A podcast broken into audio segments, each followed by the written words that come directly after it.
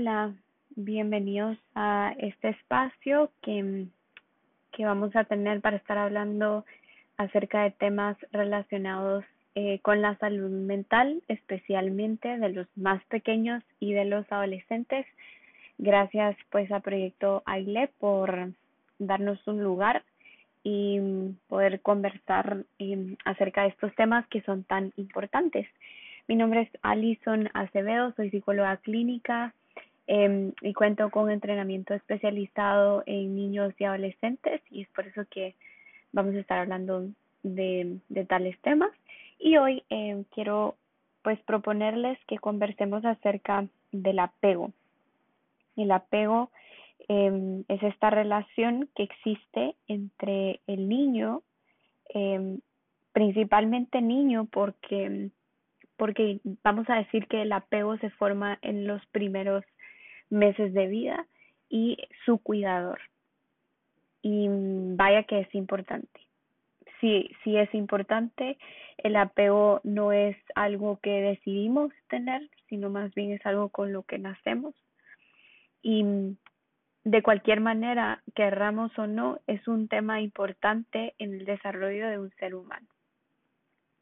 Entonces, pues quisiera que a medida que voy a ir hablando, eh, pensemos quiénes nos enseñan cómo es el mundo, quiénes nos presentan cuáles son las pautas básicas a través de las cuales nos podemos relacionar con el mundo, podemos dar y recibir afecto, podemos eh, conversar, comunicarnos. ¿Quiénes son? Y yo sé que la mayoría de los que me escuchan van a ir respondiendo en su mente que son los padres o los cuidadores. Quizá tú que me estás escuchando no te cuidó tu mamá o no te cuidó tu papá como, como esperaríamos de manera típica, pero sí que mm, te cuidó un abuelo, un tío, incluso un hermano mayor. Entonces, sé que todos estamos seguros de que son, eh, son esas personas quienes nos muestran cómo es el mundo, ¿no? Y mm, y el apego, como dije hace unos minutos, no es algo que nosotros vamos a elegir. Diríamos que es algo casi natural en el ser humano, casi como el hambre, como el sueño. Así es el apego. Es de estos elementos que naturalmente forman parte de nosotros. Y vamos a ir, eh, o les voy a ir compartiendo información que tiene que ver acerca de cómo se va desarrollando el apego. Eh, vamos a pensar un poco en las repercusiones o en el impacto que puede tener el apego en, en la vida de, de un niño ya grande, ¿verdad? Estamos hablando de un niño de 6, 7 años, luego cómo tiene un impacto en la vida del adolescente también y después lo pensaremos en nuestra propia vida, digamos, como adultos. Porque cualquiera diría que el apego se queda como en un tema muy primario, ¿verdad? Un tema muy de primeras etapas, pero no, el apego se crea principal y fundamentalmente en nuestra niñez, pero nos acompaña toda la vida. Así que empecemos desde lo más básico, que es definir. El apego vamos a definirlo como este enlace, esta relación fuerte, muy característica del vínculo cuidador-hijo, eh, que tiene que ver con el cuidado primario. Y por cuidado primario vamos a entender como que el cuidador es quien alimenta al niño, lo cuida, le muestra el mundo, lo protege, ¿sí? Eso es lo primario, lo que es vital, lo que es imprescindible que se atienda. Varios estudios se han llevado a cabo que comprueban el lo nocivo que puede ser para un niño no recibir estos cuidados primarios, no recibir un contacto físico, no recibir una regulación mm, de horarios, ¿verdad? Como, como esta, la, el tema de dormir y el tema de estar despierto, sueño, vigilia, eh, no recibir los alimentos que necesita según la edad en la que está, etcétera. Y el apego va a ser eh, analizado en torno a la calidad de este y a la fortaleza de este, ¿sí?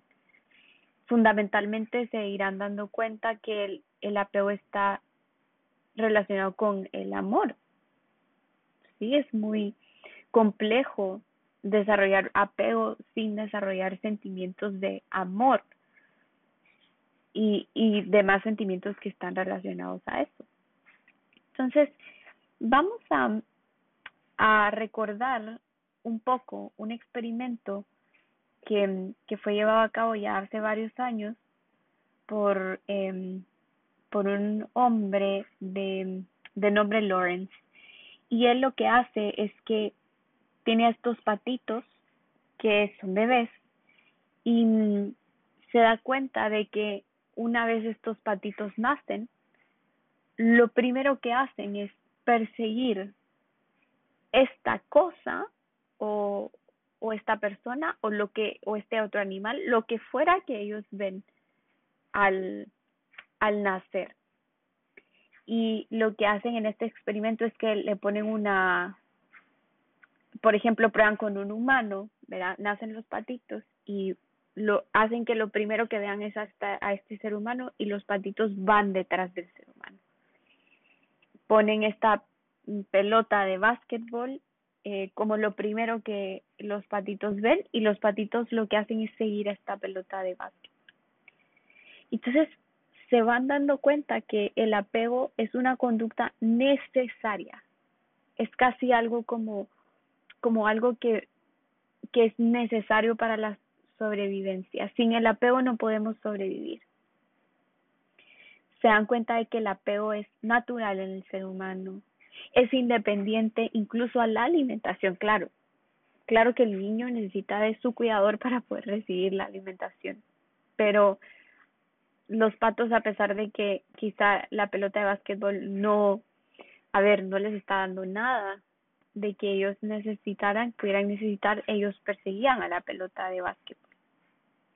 Ana Freud eh, también habló sobre el apego, pero ella decía, bueno, la verdad es que el apego se genera por la necesidad de la comida. Pero luego estos experimentos nos demuestran, nos demuestran que no. Y esta Bol Bolby, eh, él hace también un experimento alrededor del apego y él sí dedica muchísimo más tiempo a entenderlo. Toma a, a niños, toma niños y, y los pone en esta situación extraña. Es más, así se denomina el experimento. Los pone en esta situación extraña en la que pues estaban niños con sus madres y luego estas madres se van y entran personas que son extrañas para los niños. Y mm, el experimento más o menos tiene el siguiente curso. Están primero el niño y la madre solos. Después está el niño el ma la madre y el experimentador, el extraño, ¿sí? El, el que es ajeno a, al niño. Luego, la madre se va y se queda solo el niño y el experimentador. Seguido de esto está el niño y el experimentador y la madre regresa al cuarto. Luego se quedan los, la, el niño y la madre solos. Luego la madre se va otra vez, se queda el niño solo regresa seguido de esto el extraño y luego otra vez se quedan el niño y la madre solos. Y en todo este proceso, eh, el, el científico se va dando cuenta de que hay niños que actúan de formas distintas. Digamos, hay niños que frente al extraño lo que hacen es ir y hablarle. Hay otros niños que no, que se sienten muy atemorizados y, no le hablan, o es más, empiezan a llorar, se alejan. Y él proponía que todo esto, todas estas distintas reacciones dependen principalmente del apego. ¿Sí? Está el niño que explora con los juguetes, esté la mamá o no esté la mamá, esté el extraño o no esté el extraño, porque en realidad no es lo que más le interesa está el niño también que, mm, que busca a la madre cuando el extraño aparece, como buscando un poco de seguridad y orientación. Está el niño que, aún estando con la madre, pero llegando al extraño deja de explorar y mejor se queda cerca a la madre. Mm, niños que buscan a la madre, la, le, la llaman, buscan consuelos consuelo en ella, eh, lloran sin parar. Hay niños que pues estando con el extraño se sienten muy incómodos, pero cuando la madre regresa igual no acuden a ella en búsqueda de tranquilidad o de o de guía, ¿sí? Entonces, este apego puede ser distinto, es distinto en cada uno de nosotros, pero hay un tipo de apego que deberíamos o estaría muy bien que lo hiciéramos buscar para nuestros niños y es el apego seguro está el apego seguro, el apego ambivalente, el apego evasivo o evitativo también se conoce así, y el apego desorganizado.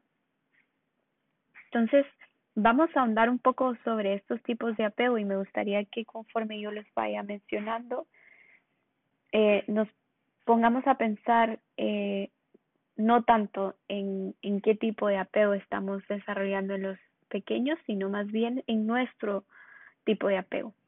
Para eso puede ser muy útil em, vernos en nuestras relaciones de pareja, sobre todo relaciones de pareja, porque en esas relaciones es que se pone en juego este apego que es tan particular entre eh, nosotros y nuestros cuidadores en las primeras etapas. Bien, entonces el apego seguro lo vamos a ver cuando el niño es capaz de explorar, ¿sí? A pesar de que está este extraño. Quizá hay alguna modificación en cómo explora, pero puede seguir explorando. Em, es un niño que va a perseguir a la mamá en algún momento, sí que la va a querer ahí, pero que luego cuando la madre llega se puede sentir calmado y tranquilo. Va a poder acercarse a su madre, va a poder regularse, va a poder verla, va a poder manifestar su angustia de haberse quedado solo, pero como dije antes, este miedo de quedarse solo con el extraño o solo sin el extraño no va a ser tan paralizante que él no pueda hacer nada. ¿Sí?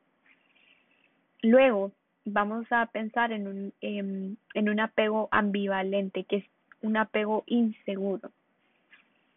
Si este es el caso, el bebé, el niño, cuando esté frente al extraño o cuando esté solo, no va a explorar. Si está la madre con él, se va a quedar pegado a la madre y va a tener un miedo intenso a que la madre lo, le deje. ¿Sí? No hay certeza de que la madre se va a quedar en caso de, de que él se sienta muy expuesto y tampoco hay certeza de que va a volver. Cuando en este tipo de apego inseguro o ambivalente, em, cuando la mamá vuelve, en ocasiones sí que el niño puede acercársele y como buscar esta, esta regulación emocional, o bien pueden rechazarla. Pueden estar como enojados, pueden decir, ¿sabes qué? Me dejaste en el momento que más te necesitaba, entonces ahora que vuelves, pues yo no, yo no quiero verte, yo no quiero estar contigo, ya, ya me, ya lo puedo hacer solo, como mucho, sí, como un tipo de resentimiento, mucho resentimiento. Y esto lo veríamos frente a madres o padres o cuidadores que generalmente son muy inconsistentes. Sí, cuidadores que a veces están a veces no. A veces dicen, ¿sabes qué? Hoy, hoy sí quiero hacer algo contigo, pero mañana cállate y no me hables. Eh, también cuidadores que son muy severos, por ejemplo, que si están enojados, eh, pueden llegar hasta decirle al niño, ¿sabes qué? No quiero que me hables, no quiero que me mires, no quiero que me toques, vete y no quiero verte. Y estos cuidadores pues sí tienen, tienen algo de calidez, pero también tienen mucha indiferencia o intrusividad. Esta ambivalencia lo que hace referencia es que no hay algo constante, no se puede decir que este cuidador es constante, no se puede decir que la mayor parte del tiempo es amoroso, es paciente o está presente, no, sino que a veces puede ser muy presente, hasta a veces intrusivo, ¿verdad? De que se involucra de forma tan profunda y tan insistentemente en las cosas, pero en, en otras ocasiones no hay forma de que esté, aunque se le necesite, aunque se le busque, aunque se le llame, no está. Luego está el, el tipo de apego evasivo o evitativo. Y este, este tipo de apego sería justamente la antítesis o el opuesto al apego seguro. Es lo que, a ver, es lo que no queremos que pase.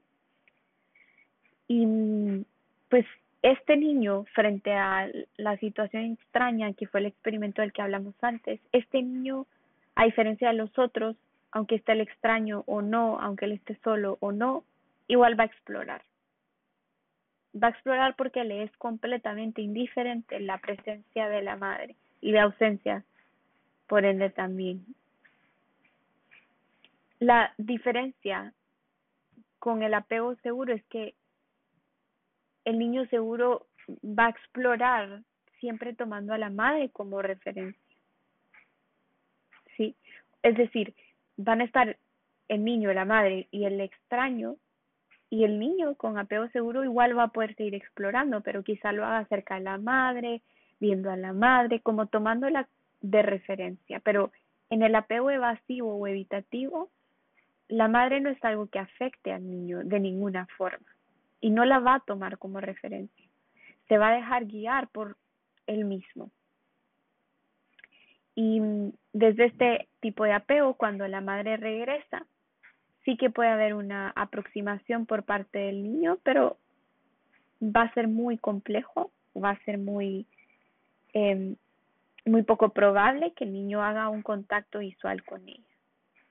Puede ser que el niño esté bastante frío con la madre, puede ser que incluso la rechace, que la evite, que le voltee la cara, como actuando como si no la conociera, como tú quién eres, ¿sí?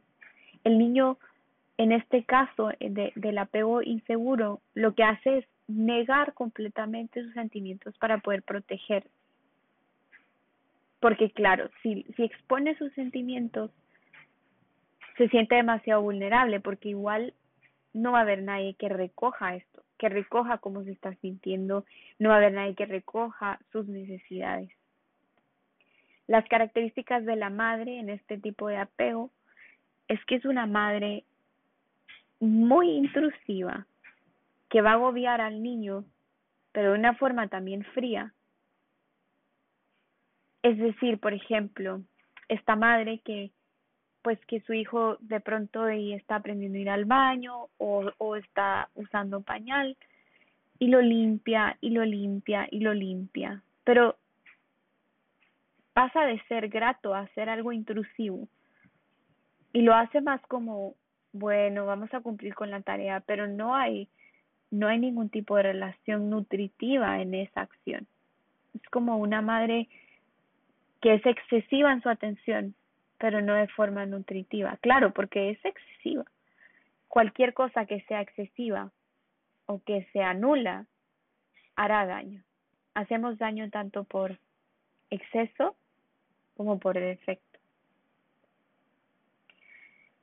Y también otra característica de, de una madre o de un cuidador del apego evasivo es que puede ser muy indiferente. Puede ser que el niño eh, constantemente se ha expuesto a, a separaciones prolongadas que lo dejan muchas, mucho tiempo solo, muchas horas, y el cuidador nunca aparece. Nunca hay una confirmación de que hay alguien que puede ver por él y que hay alguien que puede atenderle. Entonces, eh, son madres y, o padres o cuidadores tanto como sobreprotectores, como completamente eh, ajenos a los niños. Sí. Y esta, la clave aquí es que hay ambivalencia. Sí, hay ambivalencia. Digamos que es muy similar al apego que hablamos antes que este, que es el apego ambivalente.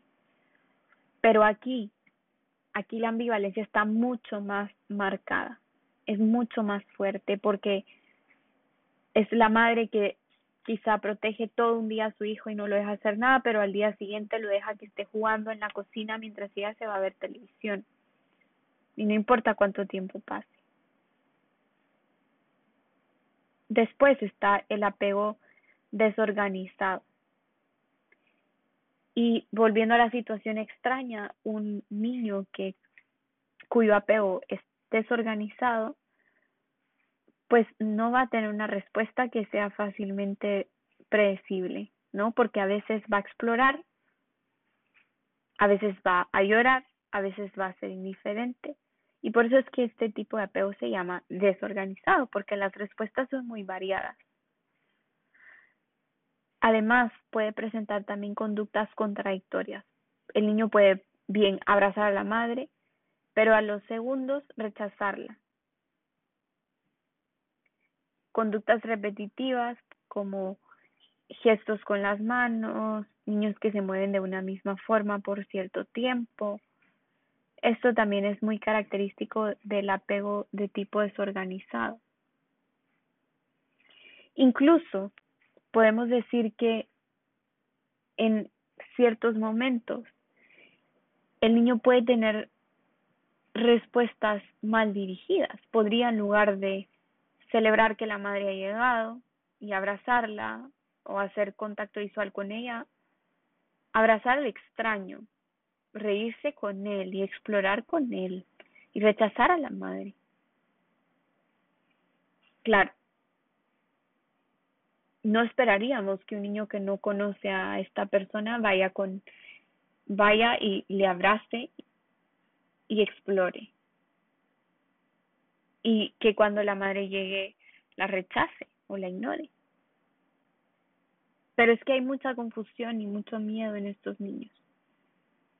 Son niños que quizá también han estado en un ambiente muy conflictivo, de mucho estrés, de mucha confusión, viviendo cuestiones que les han generado miedo. Y entonces, claro, esta, esta confusión del ambiente, de lo que pasa, de las emociones, todo eso les lleva a tener respuestas también no esperadas. Las características de una madre o un padre, un cuidador que esté en este tipo de apego de apego desorganizado es que son cuidadores que pues que, que tienen consumo de sustancias, abuso de sustancias, ya sea ellos mismos o que incluso las han administrado o han dejado expuestos a los niños a ellos, a ellas. Eh, también padres y madres que son extremadamente negligentes. Por ejemplo, pueden dejar al niño con el mismo pañal por cinco horas porque cambiarlo no es no es algo que esté dentro de sus prioridades. Son cuidadores que tratan de forma brusca al niño,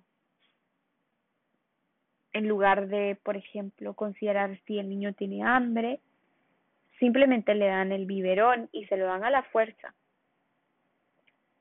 Son cuidadores que muchos podrían denominar como insensibles. Sí. Y entonces en esta situación extraña eh, vinculado a los tipos de apego, lo que vamos a decir es que es saludable que el niño tenga cierto temor a los extraños.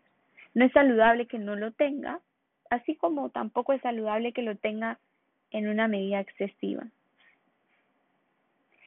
Y algo también interesante es que aquí en esta situación extraña no es solo el niño el que depende de la madre o del cuidador, sino también el cuidador de alguna manera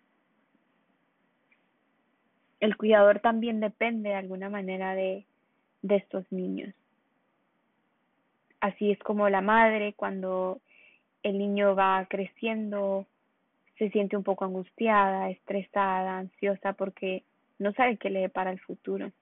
y quisiera poder prevenirle de tantas cosas y decirle por dónde irse, pero vamos, el niño crece y se convierte en un adolescente que empieza a trazar su propio futuro.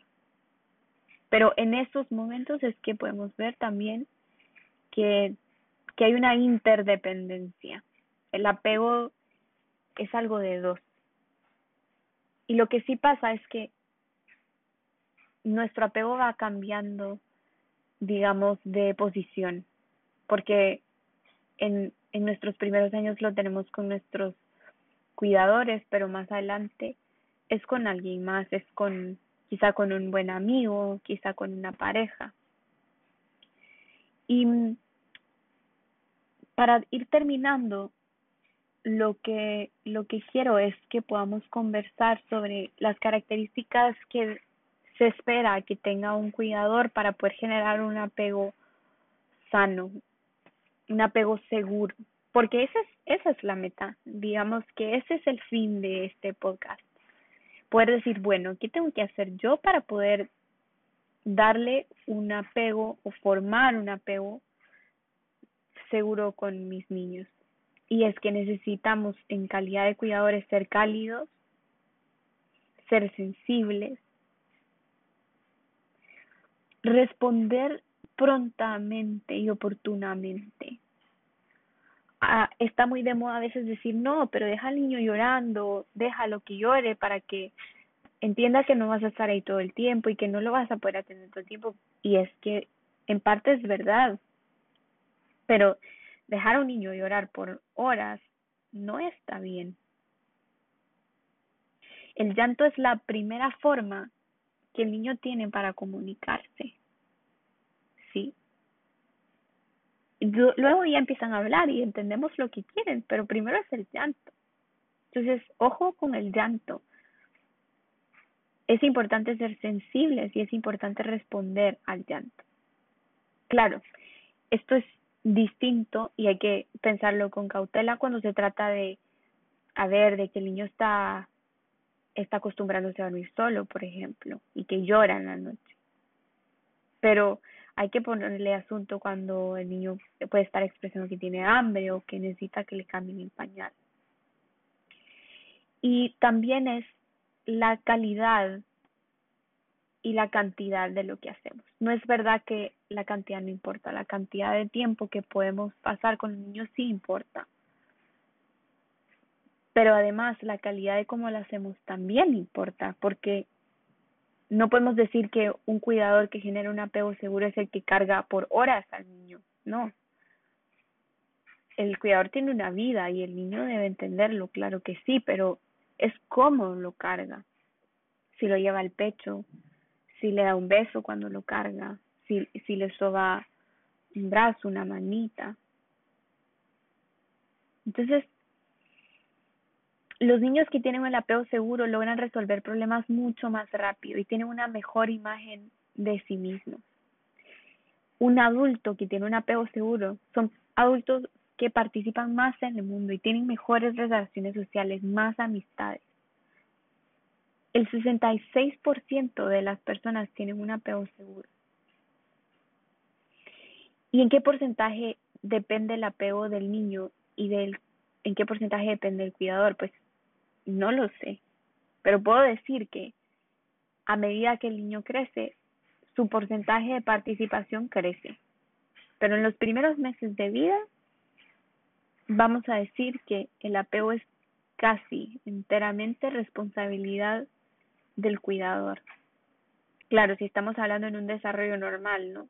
Un desarrollo, desarrollo promedio, en un desarrollo esperado si hay alguna alteración, como lo fuera Asperger, como lo fuera un síndrome de Down, como lo hubiera un déficit cognitivo, pues vamos que ese es otro tema, pero ante un desarrollo promedio y esperado, el cuidador es el mayor responsable del apego que tiene con él, con el niño. Así que mm, no se requiere ser perfecto, solo suficientemente nuevo nuevo para poder explorar, nuevo para no decir, bueno, yo ya sé cómo funciona esto, sino siempre estar a la expectativa de, de cómo ir innovando, de cómo ir aprendiendo y cómo ir creando este apego seguro. Si tomamos estos puntos como referencia, seguro que lo vamos a lograr. Poder ser nuevos cada vez, aunque hemos tenido tantos hijos o que hemos cuidado tantos niños, con cada hijo decir, bueno, esto es nuevo, soy una, una madre nueva, un padre nuevo. Ir tomando estas cuestiones como guía, saber que nos vamos a equivocar, ver que aprendemos cada vez, cómo mejorar,